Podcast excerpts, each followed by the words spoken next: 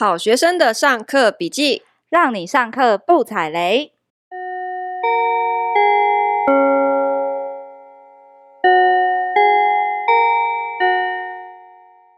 大家好，我是好学生 Ivy，我是麻瓜 Tody。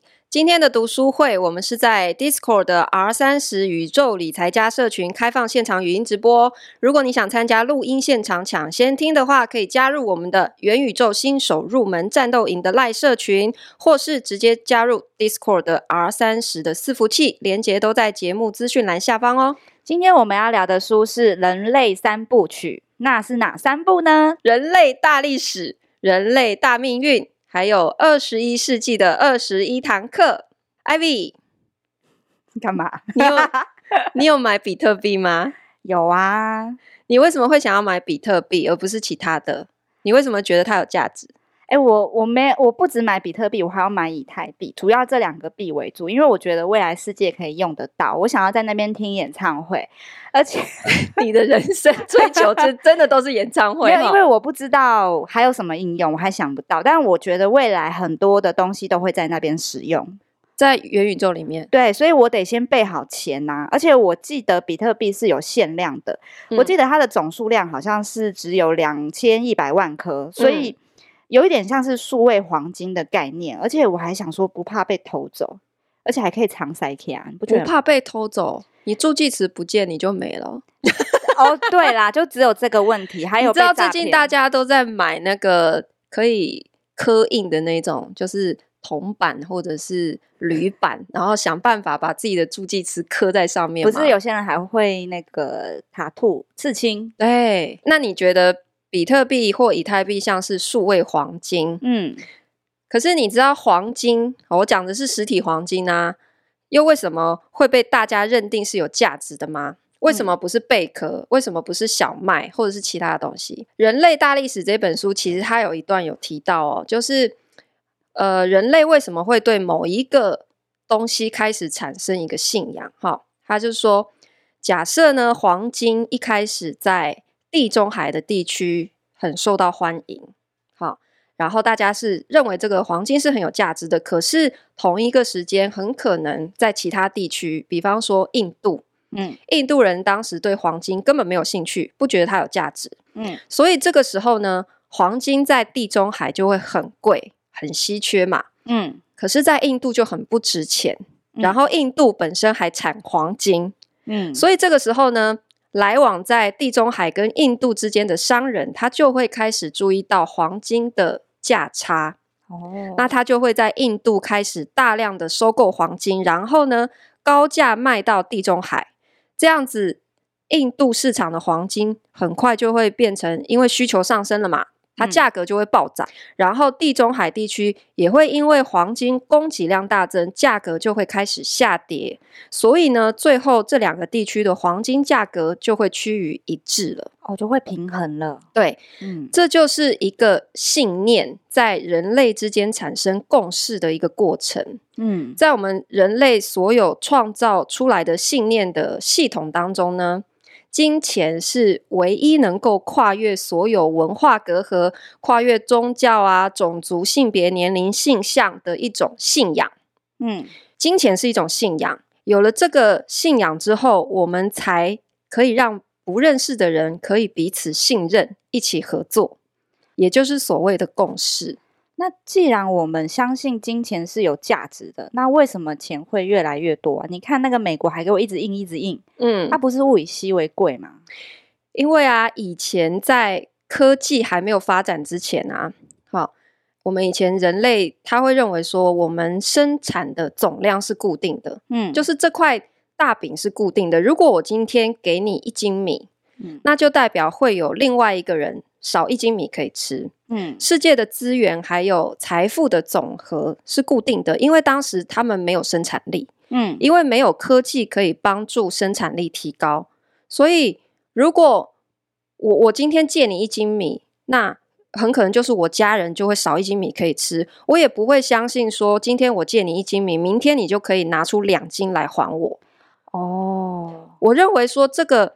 我们的资源是一种零和游戏，只要有人多拿一份，就代表有另外一个人要饿肚子。所以这个时候呢，不会有人想要创造经济，相信明天会更好啊。所以那个时候其实资源也不足的情况之下，才会有这样的状况发生，对不对？对，所以是一直到科技被发明出来了，就是科技让我们的生产力可以不停的扩张。嗯，这个时候人类才开始相信说啊，明天会更好，所以我才敢借钱给你。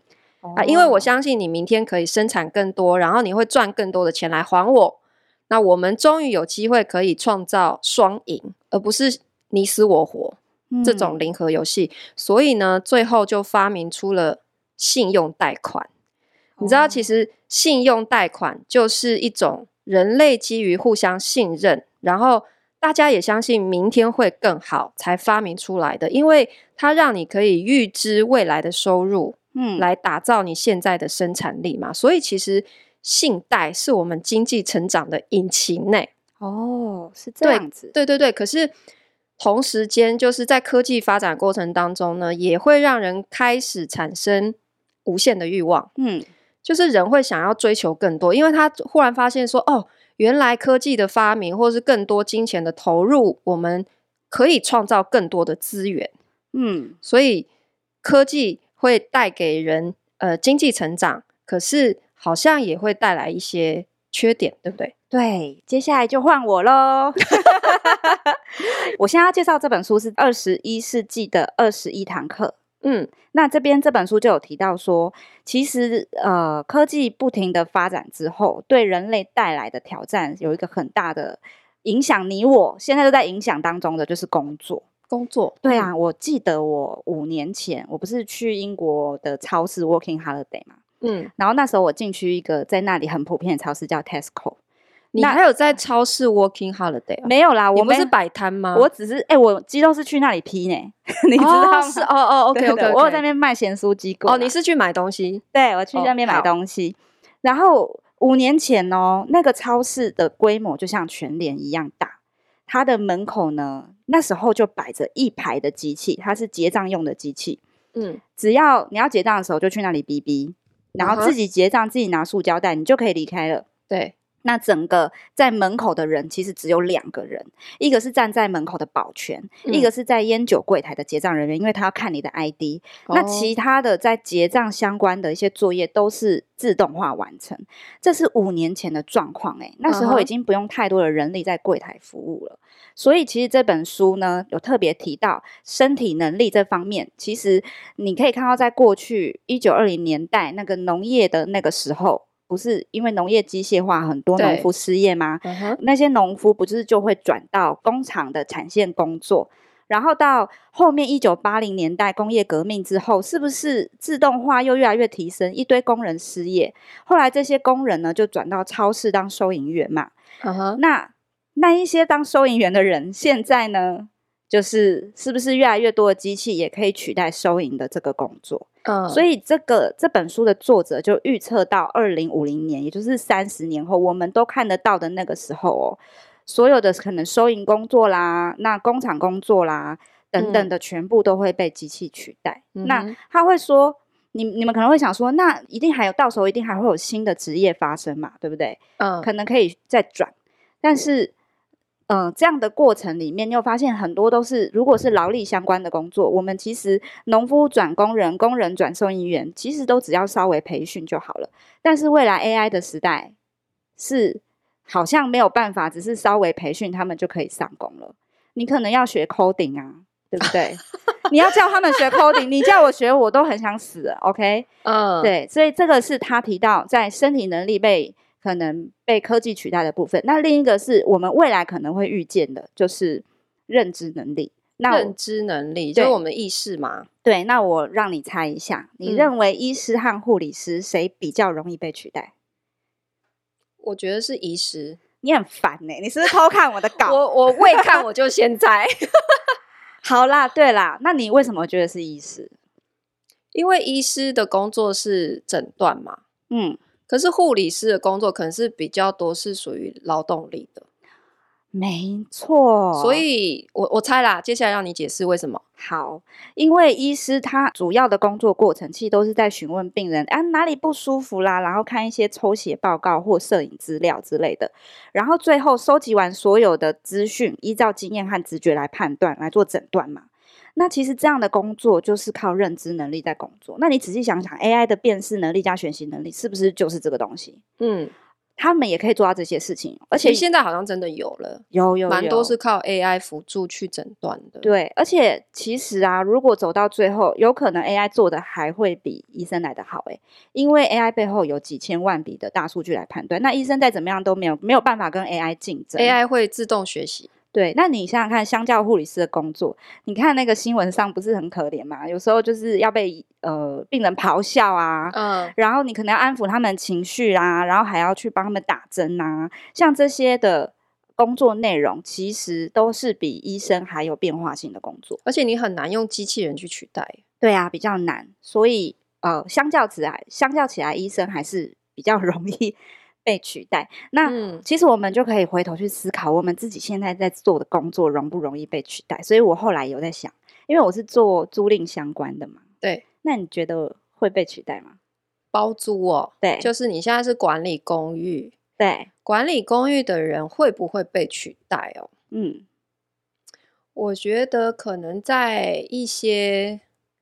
比较细致的地方，我觉得很难百分之百取代啦。当然，我觉得科技可以取代的，就是说，嗯、呃，比方说先进的电子门锁系统，嗯，或者是智能的水电系统，嗯，它都是可以起到一些好像让生活更便利的作用。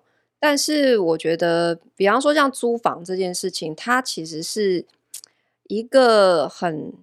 人性化的工作，它其实需要很多人性化在里面，嗯、感觉是在管人，对不对？对，就是、嗯、当然你也可以不要做租客筛选，你就让机器去帮你做筛选。可是这样子的一个住房，是不是少了一点人情味？你会觉得好像是坐牢，嗯、好像是在监狱里面冷冰冰的那种感觉。对，因为可能公寓是一个家的感觉嘛。嗯，然后我就有去分析，到底如果说 AI 进来之后，我哪些工作是可以让 AI 做会比我做更好？你觉得哪些？我给你一个小故事。嗯，我最近招助的时候碰到的，才前两个礼拜吧。我一遇到一个女生，她什么都表现的非常好，有礼貌，又是一个稳定的公务员，看起来乖乖的。然后呢，过了一天之后呢，她传讯息跟我说艾比我要下定了。”你猜我会不会收他？你收了吗？你觉得乖乖的听起来好像没有什么不行后，对，又有礼貌。后来呢，我的直觉警铃大响。为什么？我经过一番挣扎，我还是拒绝他了，因为我印象中他有些冷淡。冷淡，冷淡，怎么表现？因为我在最后问他说：“哎，请问你是做哪一方面的公务员呐？”然后他只给了我一抹神秘的微笑，就离开。神秘的微笑，对，所以我印、哦、印象中以往的经验都会发现冷淡的房客配合度都比较低，也比较没有同理心啦，所以我就又挣扎了一会儿之后才拒绝他。对，我我我后来就一直在思考，说我为什么那时候会挣扎？明明这个人我已经知道他是一个冷淡的人，但我还挣扎，因为我会有我有一些情绪。我会担心我租的比较慢呐、啊，然后我担心啊后面没有人约看呐、啊，那是不是这个人呃整体来讲看起来还行嘛，只是稍微有点冷淡，能不能收呢？就是会有太多的情绪会影响我的判断，嗯、对，所以我就会想说，如果今天是 AI 在做这件事情的时候，它就不会有一些状况，比如说我之前可能造出的比较没有那么顺利，嗯嗯、所以后面随便来一个人我都很可能会收，AI 就不会有这样子的情绪反应。他就会很明确的说、嗯、冷淡 out，对不对？所以一抹神秘的微笑 out。对，所以我就觉得说，像这样子的租客筛选的工作，或许让 AI 来做都比我做还专业，因为我会受情绪影响。但有一些部分，我就觉得可能我们会做的比 AI 还好。我觉得你这个思考方向其实蛮有趣的，诶，因为一般我们在思考 AI 的时候，好像都会倾向认为说。AI 很难对于一个人会有很好的一个判断呢。嗯，就像我觉得在医师在诊断的时候，如果只是用数据去看，他会不会也有可能去忽略掉一些情绪方面的？就是他也许不是生理方面的数据可以看到的东西。对，可这个部分会不会是 AI 没有办法掌握的？所以 AI 可能在医生方面，可能心理医生会最慢被淘汰，是这样说？Maybe 比起来哈，有可能是，可能是情心理或情绪上的东西会比较容易不被取代啦。嗯、可是你刚刚说人筛选，我是觉得筛选这一块，如果没有放太多的情绪下去，你比较可以看出它真实的未来会在这个公寓的状态。可是我在讲。我们公寓的其中一个部分，我怎么想，机器人都没有办法取代。什么？就是，嗯，布置啊。你比方说，我家具进去，我现场要怎么放，怎么布置？哎，我倒觉得这个可以耶。你只要输入，比如说你喜欢的一个图片，嗯哼，的一个风格，uh -huh. 你说，请你帮我弄成这样，它可能可以帮你百分之百复制成你要的样子。可是没有任何一间房子的格局是一样的啊。那如果说这个机器真的要非常非常聪明诶，它怎么知道说我的沙发摆这个位置是最舒服的？它它需要有很多的数据去。对，如果数据够多，或许也可以做得出来。这样，它可能可以去分析说，以往这样的公寓比较好租，好没有？就是可能入口就是沙发，沙发前面有电视，有电视的那个比例会比没有电视的比例还好足。好，那我问你，谁搬上去？所以讲到底还是人嘛，对不对？对，还是要有人去处理一些后端的东西。而且，就算我们大量的 AI 呃机器人也好，哈，不都被取代我们的一些人工。嗯，问题是。这些 AI 机器人本身也需要被维护，哎，对，所以其实这本书也有提到说，未来呃，即使 AI 取代了大部分工作，但是会产生出另一个工作性质，就是你要去服务，应该不是说服务，应该说与 AI 合作，可能会有一些工程师或者是维护 AI 机器的人。对，其实就讲回说，你刚刚有提到，比方说你在五年前就看到现在的超市，其实有很多是。自动的结账系统嘛，嗯，就是减少人工。可是为什么这个这样子的无人商店到现在好像一直也没有普及？哎，对啊，它还是没有办法完全取代人工。为什么？其实我觉得有一个很根本性的原因，就是第一个，科技很酷炫，问题是大家会没有看到成本。嗯，当你的人工比建置这些机器设备要更便宜的时候，我没有理由选择比较贵的方案啊，不是吗？如果我我全部都用采人工收银，我的成本只有一个月人事费可能只有二十万，可是我全部改无人商店，我可能机器建制成本就是要上千万，嗯，然后我可能还要花额外的人工成本去做这一些维护，比方说像现在那个什么，呃。Amazon 它它的无人商店是连 BB 都不用了，就是它所有商品在里面已经先做好一些设定，你走出去就会自动扣款了。嗯，那你想哦，为什么这些在商店里面的商店可以走出去就自动扣款？它一定是之前已经有做过一些动作，先去设定到电脑里面嘛。那这个动作谁做？势必也是要人工，对，一个一个去建立这样子的 data，对。然后再呈现在前台的时候，才是一种无人的状态。可是事实上，它背后已经花了多一倍的人工去做这件事情，所以到头来它没有比较节省啊。对，有些情况是这样，但有些情况，你想想看，为什么在英国他们的五年前就就有普及这个结账系统，是因为欧美的人力真的比较贵啊。嗯，所以我们可能台湾或亚洲会走的比较慢，就是跟还是跟成本有关嘛。对，然后还有。像中国为什么最后也推不动？就很多人为破坏的问题呀、啊嗯，等等的，就是很多不可控的。对，没错。然后我就会去思考说，那到底跟我的行业里面相关哪个工作是我觉得绝对不会被取代的？大家听听看哦，哈。嗯，我觉得大家可以往这个方向做。嗯，我一直很想叫方尼哥去做一个工作，就是水电师傅。啊，你们要当水电夫妻就对了。我觉得水电师傅是一个高度变化性，而且再加上劳力的工作。哎，你想想看哦，一个房子漏水原因千变万化，即使你判断出了漏水的原因，OK，AI 可以判断，但是修漏水的功夫跟能力是不容易被取代的，而且漏水这件事情是刚需呢。嗯、你想想看，你你怎么可能不花这个钱去修，对不对？嗯、呃，在台湾是刚需，对对对。而且我们之前好像有聊过，像这些师傅钱都赚的蛮多的。水 电师傅其实收入真的蛮不错的。对啊，没错没错。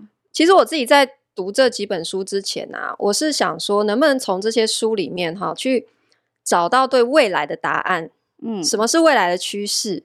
好，然后历史可不可以去预测未来？可是我读完之后发现呢，历史只是让我们拓展视野啦，嗯，就是可以去增加对未来的想象，嗯，而且你会知道，其实呢，未来是不可预测的。哎，等一下，等一下，如果未来不可以预测，那我们干嘛还要预测房价涨跌？房价哦，对啊，大家应该最在意这个。我跟你说，《人类大历史》这一本里面有提到哦，为什么未来很难预测？嗯，因为有些事件啊，一旦当你预测出来，嗯，结果就会改变。什么？比方说股市，嗯，房市，也就是所有的市场经济。嗯，你今天油价是假设九十块钱好了，然后有人预测说明天油价会涨到一百，对。那会怎样？结果就是大家会今天就开始大量买进囤货，囤货嘛。嗯，结果就会变成今天就涨成一百了。所以你最后一开始的预测就失准了。嗯，你的预测会影响结果。嗯，所以房价也是一样啊。如果有人可以准确预测下个月房价就会腰斩哦，那是不是这个月大家就会立刻抛售？结果。最后是不是又变成房价？它会又会回到一个价位嘛？会会上来嘛？对，这就是自由经济市场，它是基于共识，所以它会受到人为的影响。嗯、只有跟人为影响没有关系的，不会受到预测来影响结果。比方说天气哦，所以天气可以预测，嗯，可是市场不行，嗯。我们现在看所有过去的历史事件啊，其实都是事后诸葛，嗯，就是。你在某个事件发生的当下，它其实是有很多股力量同时在拉扯的，它不是很单一的。因为某一个人他做错了一个决定，他就可以避免这个事情发生的。嗯，那我们事后很多所谓的历史学家、经济学家哈，或者是一些财经专家在讲这些预测房市、股市怎样怎样，其实真的都是事后诸葛。对，你、哦、你可是他会很轻易的去说啊。当时这个人如果做了哪一个决定，就不会有这样子的后果了。事实上，并不会，并不是这样的。是事后看很容易，可是那个事件在当下，事实上是没有办法避免的。那我有朋友说不敢在台湾买房呢，因为很多人预测台湾就快发生战争了。不知道大家有没有听说这回事？就是很多人 就会讲说，觉得好像快要打仗了，所以我不敢买房，对不对？对啊，那。其实刚刚有讲说，市场价格它是共识决定的嘛，对不对？嗯，所以如果大家都相信台湾会开打，嗯，好，那是不是理论上房价应该要暴跌？对，对吧？可是好像没有，对，可是你看有吗？没有嘛？对，房价这两年涨成这样，那这就表示现在大部分的人并不认为会打仗嘛。那为什么大家都在讲？就是只有少数人在恐慌，或者是这些人。他在讲，问题是他还是会买。哎、欸，我我讲一个例子，就是我自己也很矛盾。我我自己也在想说，哎、欸，不知道会不会打，不知道会不会打、欸，哎，嗯。然后，但是我还是很想去看房子。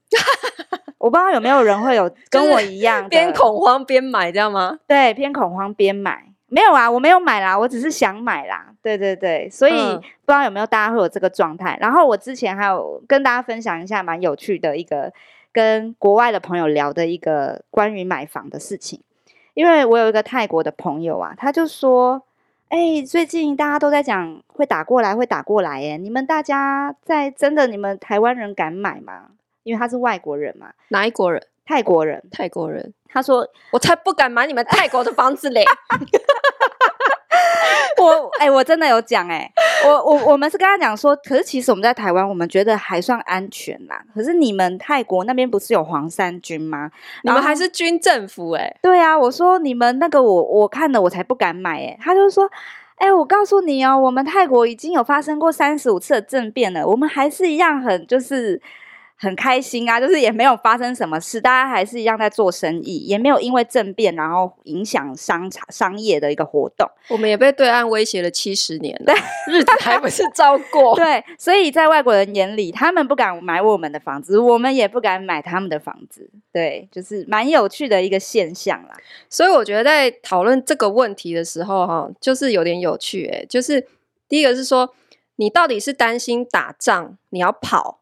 所以房子住不到，嗯、那就不应该买，还是说你是担心房价会跌，所以你不敢买？嗯，如果是后者的话，就是如果你是担心房价会跌，那你应该要注意的是市场价格嘛。对，可是现在市场价格其实已经给你答案了啊，是就是大家的共识没有啊，哦，否则它不会涨成这样啊，它会暴跌啊，嗯，对不对？还有就是说，我觉得就是我们在面对问题的时候，哈，应该要把问题切割来看啊，嗯，可能可能会打仗，该不该买房这个问题，它其实本身包含很多变数，诶，嗯，比方说，第一，会不会发生战争？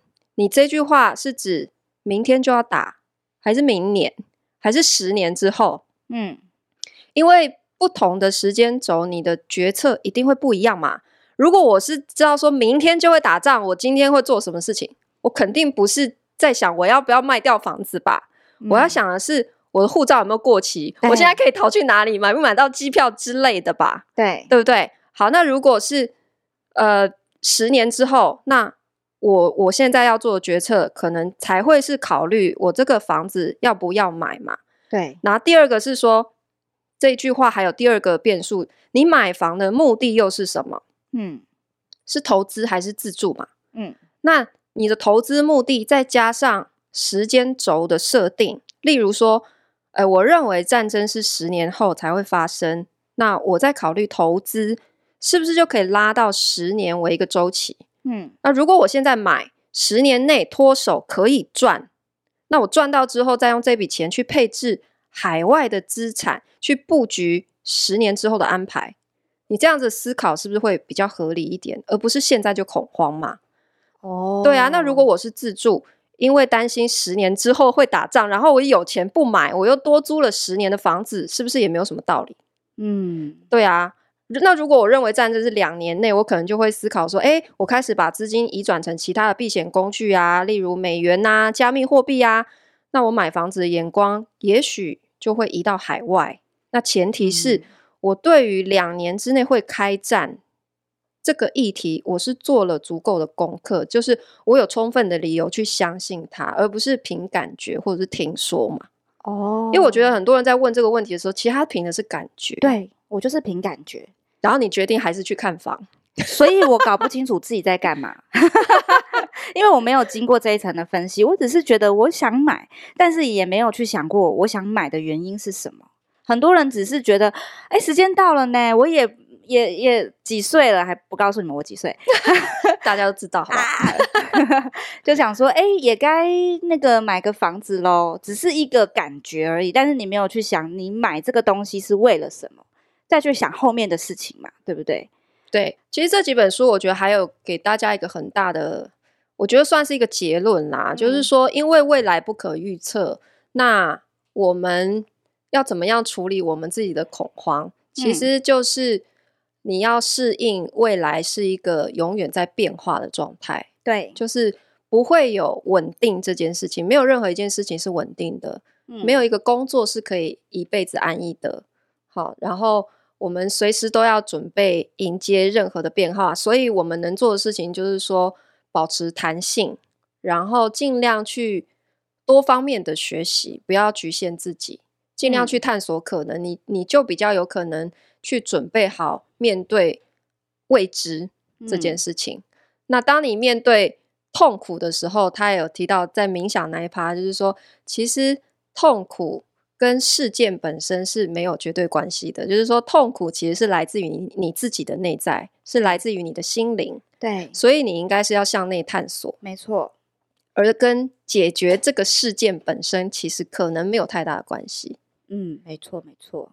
我们今天介绍的人类三部曲呢，主要是我觉得看过这三本书，了解我们的历史，了解我们未来的一个趋势，可以帮助我们对于现在做决定有更加客观的一种认识吧。好，那这三本书都放在我们这一次三月七号到四月六号 MyBook 的元宇宙推荐书单当中哦。那为什么这几本书看起来好像跟元宇宙还有加密货币没什么关系，然后也被放在推荐的名单里呢？好，那我觉得我自己是透过重新读这三本书哈，其实我反而更加能够理解加密货币的价值。就像我们刚刚讨论的，为什么你会买比特币？嗯，其实从人类的历史来看，就跟为什么我们会开始相信黄金是一样的道理。嗯，这是一个人类开始对这个货币产生信任跟产生共识。我们现在就是在这样子一个进程嘛。那这三本书，我们的老白兔也是激推的哦。大家如果有听过老白兔那个那个职场跟算命的那一集，就是那一位，他大概是三四年前就读过这三部曲。他说他最近在回头在翻的时候，发现那时候看不太懂的东西，因为他写的很前面。嗯嗯嗯，对。他现在居然慢慢会出现在生活当中，所以他说这三本书其实也帮助在他在职场上面，可能在规划未来的方向是更清晰。哇，对，而且他说这三本书一点也不生硬，是真的蛮不生硬的。他讲的其实是蛮简单易懂，而且蛮故事性的在讲。对，而且每一本都很精彩，我觉得建议三本一起带啦。然后我们下一次的读书会是要聊《加密货币之王》这本书。那这个故事是在讲全球前几大的交易所创业的故事，精彩绝伦，娱乐性十足。你们现在要下单就一起带，我们都帮你读过了，这些都是很好看啦，很好看哦。嗯，那我们今天就下课喽。噔噔噔噔噔噔噔噔噔噔噔噔噔噔，噔，噔，噔，